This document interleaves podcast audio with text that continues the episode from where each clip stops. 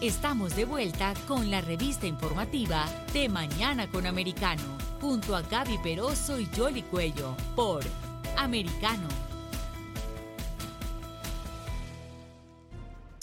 Y estamos de regreso con ustedes aquí en De Mañana con Americano. Vamos a hablar ahora de lo que está pasando con esto de la desinformación. A propósito, ayer se conocía la noticia que Nina Jankovic eh, renunció, le pusieron una pausa a ese Ministerio de la Desinformación que había anunciado el propio secretario Mallorca y que por supuesto eh, recibió mucha uh, oposición porque en este país de la libertad de expresión pues la gente quiere seguir expresándose libremente y que el gobierno no controle el mensaje. Eso por un lado. Por el otro lado, lo que está pasando también con Twitter y todo lo que se ha estado descubriendo a raíz de la transacción luego de que Elon Musk decidiera adquirir esta plataforma. Ya les habíamos ah, reportado una cantidad de cuentas que al parecer no tienen eh, destinatario de origen o cuentas falsas, incluyendo una cantidad también que eh, estaban adicionadas a, la del presidente eh, de los Estados Unidos, Joe Biden, los famosos uh, boots de Twitter. Vamos a saludar a nuestra invitada para conversar un poco con ella sobre este tema. Se trata de Mariví Marín Vázquez, ella es politóloga y directora ejecutiva de Provox, que es un laboratorio que combate la desinformación digital. Mariví, ¿cómo estás? ¿Cómo te ha ido? Gracias por acompañarnos aquí en De Mañana con Americano. Hola, Johnny. Muy buenos días y gracias a ustedes por la invitación. Primero explícanos un poquitito más en qué consiste estos boots de Twitter que están eh, eh, en los titulares a raíz de lo, que está planteando Elon Musk, de lo que se ha encontrado ahora que están haciendo como un análisis clínico de, la compañía.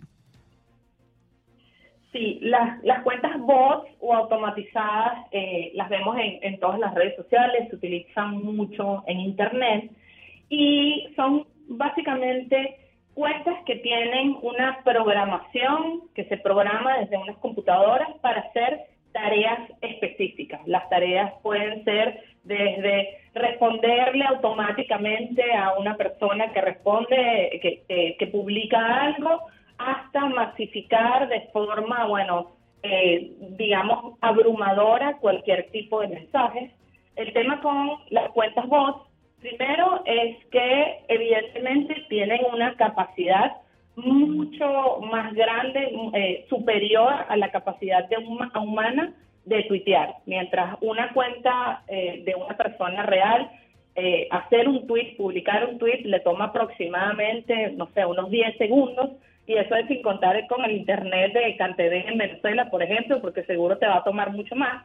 Pero en el promedio te toma unos 10 segundos a una cuenta voz, mientras nosotros estamos haciendo un tweet como una persona normal en 10 segundos, una cuenta voz en ese tiempo ha publicado 10 veces más tweets. Ellos pueden publicar un tweet cada 0,01 segundo aproximadamente. Y son creadas justamente para son creadas para hacer ejércitos de desinformación, para impulsar tendencias específicas para todo, correcto. Esas son unas de las, de las cosas o de las tareas que se les pueden dar, pero también tenemos una versión, por así decirlo, entre comillas, buena de los bots, que son todas esas cuentas como automatizadas que a veces las que nos responden en el banco, que nos dicen marca este numerito si quieres esta opción, o estas cuentas que vemos muchas veces ahorita en los servicios en Venezuela para, eh, para comprar cualquier pedido, para hacerlo vía WhatsApp, también utilizan cuentas automatizadas. Entonces, hay una versión buena de los bots y hay otra versión, o, todos los bots pueden ser buenos o malos en función de quien los programe detrás. Allí la intención de, del ser humano o de los seres humanos involucrados es lo que define si el bot es bueno y es, o es malo. Evidentemente, lo que vemos en Venezuela la mayoría son malos. Ahora, ayúdanos a entender, no sé si has podido seguir el caso, Elon Musk está tratando de comprar Twitter y denunció que hay un 5% de cuentas fake, spam, una cantidad de términos. Estas cuentas...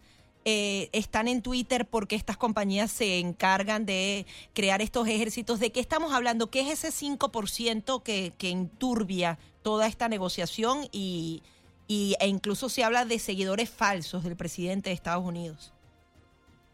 Sí, la verdad es que como hemos visto todos los que podemos tener algún tipo de contacto con Twitter, es, un ecosistema que a veces puede ser bastante abrumador y en algún sentido incluso nocivo, pero aquí hay algo muy importante y es que esta es una fuente de información y de organización social para países como Cuba, Nicaragua y Venezuela, donde los medios tradicionales han sido censurados, donde la prensa y el ejercicio periodístico es perseguido, donde los, eh, cualquier actor democrático, político o no político es también perseguido y acosado.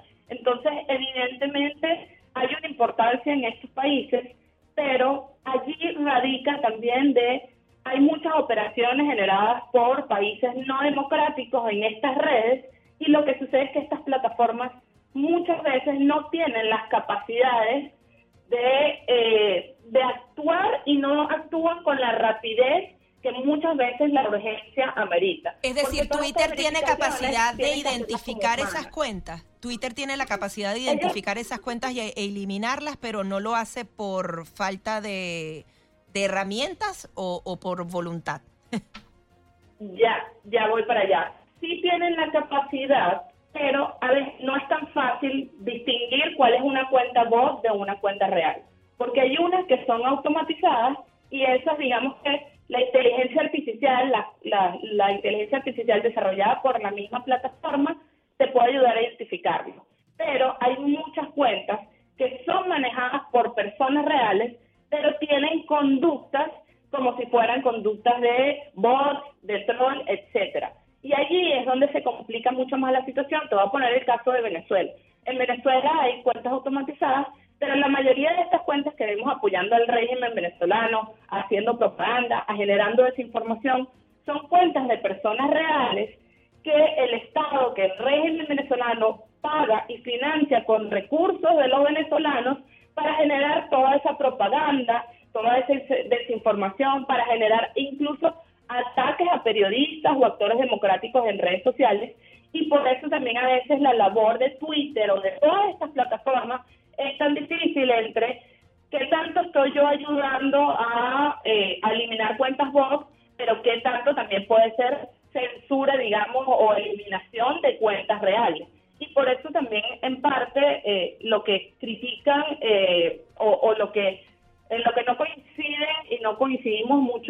defensores de derechos humanos con la postura de Moss, que si bien estamos muy a favor de su bastión contra la desinformación y contra los bots, es que de alguna forma también se está simplificando el problema. Eh, nosotros en PRO tenemos tres años trabajando en esto, pero hay organizaciones que tienen muchos más años y la verdad es que a todos nos encantaría que hubiera efectivamente más acciones por parte de todas estas plataformas en actuar en contra de la desinformación, pero la verdad es que el problema es mucho más complicado a veces de lo que pero, pero, gustaría. Mariby, hay que tener en cuenta una cosa también, que es que Elon Musk lo que está tratando es de analizar desde el punto de vista de negocio, qué es lo que le están vendiendo a él, porque él está proponiendo una compañía a la que está pagando, eh, de acuerdo al ofrecimiento, 54 dólares por acción, pero cada vez que encuentra que, eh, o sea, le están vendiendo un producto y cuando él está revisando el producto dice, bueno, pero tú me dijiste esto y está saliendo esto y esto y esto. Es decir, te estoy diciendo que tengo X millones de suscriptores eh, y basado en eso se pueden hacer unas proyecciones, que, que, claro, porque hay que separar las dos cosas, independientemente de que él ha estado eh, a través de, su, de sus acciones y de sus Twitter defendiendo esa libertad de expresión y que todo el mundo puede opinar y tener acceso a la cuenta, también hay que ver esta porción de negocio, que es la que se está lidiando ahora eh, eh, por parte de la compañía que está interesada en que avance la misma, ¿no? Haciendo esas salvedades, tiene que haber como una decisión salomónica para que se pueda balancear esa ecuación. ¿Cuál sería? Completamente. Yo creo que tiene que haber más sinceridad primero por parte de la plataforma, efectivamente, cuáles son las cuentas, si, si se está manipulando su plataforma, más o menos cuál es ese diagnóstico mucho más real, porque la verdad es que hay infinidad de organizaciones en todos los países que han venido denunciando esto, han venido denunciando la desinformación, las operaciones de propaganda y las acciones de Twitter. Una de las cosas también importantes es que la mayoría de estas iniciativas en contra de la desinformación son en lenguaje en inglés. La mayoría de todas las medidas que toman estas plataformas son para combatir la desinformación en inglés. Eso deja al público en español, que muchas veces es el más afectado, completamente, digamos, vulnerable y desprotegido ante toda la desinformación que hay en redes sociales porque estas plataformas no están en las capacidades humanas y no estoy segura que se deba a un tema de voluntad o si también hay una parte de ellos de no hacer como completamente público estos estas fallas, por así decirlo, que tiene Twitter y que, como tú bien comentabas, está en toda la razón Moss de si él va efectivamente a hacer la compra, pues tener un diagnóstico claro de cuál es la, la situación real hoy de la plataforma a nivel mundial. Ahora, claro, otro de los, ah, perdón, Gaby. Otro de los atractivos que tiene Twitter es que, ha sido utilizada por los políticos para avanzar eh, su, ideología, ¿no? Que ahí es donde está el atractivo, a diferencia de pronto de otras ah, plataformas. Y por eso quizás tiene esa relevancia a, a, la hora de lo que es avanzar las políticas de gobierno, porque muchos de los, de los mandatarios hoy en día básicamente gobiernan con Twitter.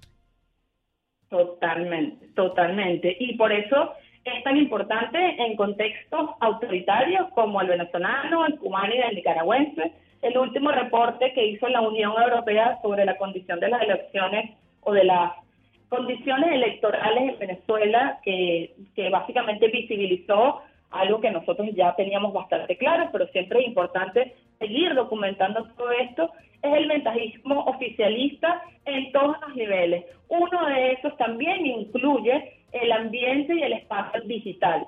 Este reporte eh, estima que por, aproximadamente 14 millones de venezolanos se informan hoy a través de redes sociales. Eso es casi la mitad de nuestra población que a raíz obviamente de la censura en los medios tradicionales, de toda la migración de los medios independientes a plataformas digitales, etcétera, entonces esta sea la principal fuente de información y allí el régimen venezolano tiene estructuras financiadas, tiene operaciones muy claras de propaganda y desinformación que no están completamente documentadas y a veces no, no se les presta la suficiente atención por parte de los actores democráticos, oposición, incluso muchas veces eh, sociedad civil, que también se ve muy afectada por estas operaciones de propaganda que buscan básicamente ocultar las denuncias de la sociedad civil en redes sociales a través de toda esta contaminación del ambiente que utilizan eh, los regímenes de Cuba, Nicaragua y Venezuela. Ahora, haciendo el paralelismo con lo que tú dices, que eh, justamente se utilizan todas eh, estas herramientas falsas y de seguidores para motivar esa desinformación o para combatir esa desinformación, ¿cómo ves tú qué lectura le das a esta noticia que dice que casi la mitad de los seguidores del presidente de Estados Unidos, Biden, son falsos? ¿Sería es la Casa Blanca buscando combatir la desinformación que crean esos usuarios falsos, son usuarios falsos que se crean para atacar al presidente de Estados Unidos. O sea, ¿cuántas posibilidades puede haber en ese universo tan grande de supuestos eh, eh, seguidores falsos? Mira, así como tal cual como tú lo acabas de decir, las, las posibilidades o las opciones pueden ser variadas, pero también una de las cosas es que esto, este es un análisis que hace una empresa, eh, digamos, una empresa privada, eh, y allí también hay que ver cuál es el diagnóstico de otro tipo de herramientas. A mí no me extrañaría que gran parte de los seguidores de, de todas estas cuentas de, los, de, de personas muy influyentes tengan una gran porción de cuentas que son automatizadas o posiblemente falsas. También deben estar los rusos ahí, ¿no? Los rusos deben ser parte de ese, de ese porcentaje. Sin duda. Y, y ahí también entonces depende de la intencionalidad, de por qué lo sigue, si es efectivamente entonces para cada vez que comente algo responder negativamente o si al contrario es para masificar algún tipo de información específica o no. Lo que sí eh, nos queda muy claro es que estos regímenes, Cuba, Nicaragua, Venezuela, vienen apoyados, están apoyados por todas las estrategias de influencia y de control de la información rusa, pero además vienen apoyados por la tecnología china. En Venezuela, por ejemplo, la tecnología del carnet de la patria la desarrolló Huawei y ZTE, que son empresas eh, chinas, eh, entre privadas y públicas chinas, y allí hay de nuestra parte, de parte, digamos, de, de la, los actores democráticos mundial, hay una desventaja muy importante en, la acción y en la alerta que tiene que haber respecto a todas estas operaciones que están sucediendo y que los regímenes autoritarios parece que están mucho más preparados que nosotros. Allí es donde nosotros tenemos que unirnos, informarnos, educarnos y efectivamente ojalá estas plataformas empiecen cada vez más a tomar muchas acciones. Por ejemplo, les comentaba un poquito antes de cómo no hay acciones o no hay suficientes acciones en contra de la desinformación en español, y eso termina afectando incluso al público que está en el exilio, que muchas veces la información que les llega o la desinformación que les llega a su teléfono de WhatsApp en una cadena, resulta que es una información falsa que alguno de estos regímenes plantó en alguna red y le termina llegando a esta persona que se termina desinformando por operaciones que vienen generadas desde los regímenes dictatoriales. Claro, eso, hoy, en día lo hacen con tecnología, antes lo hacían con el rumor y, lo, y, lo, y, lo, y lo corrían y lo corrían, pero bueno, hay que ir avanzando para no quedarse atrás. Mariví, muchísimas gracias por estar aquí con nosotros. Muchas gracias a ustedes por la invitación y estoy siempre a la orden. Buen día. Es Mariví Marín Vázquez, politóloga y directora ejecutiva de Provox, un laboratorio que combate la desinformación digital, aquí en De Mañana con Americano. Vamos a de inmediato con toda la información deportiva.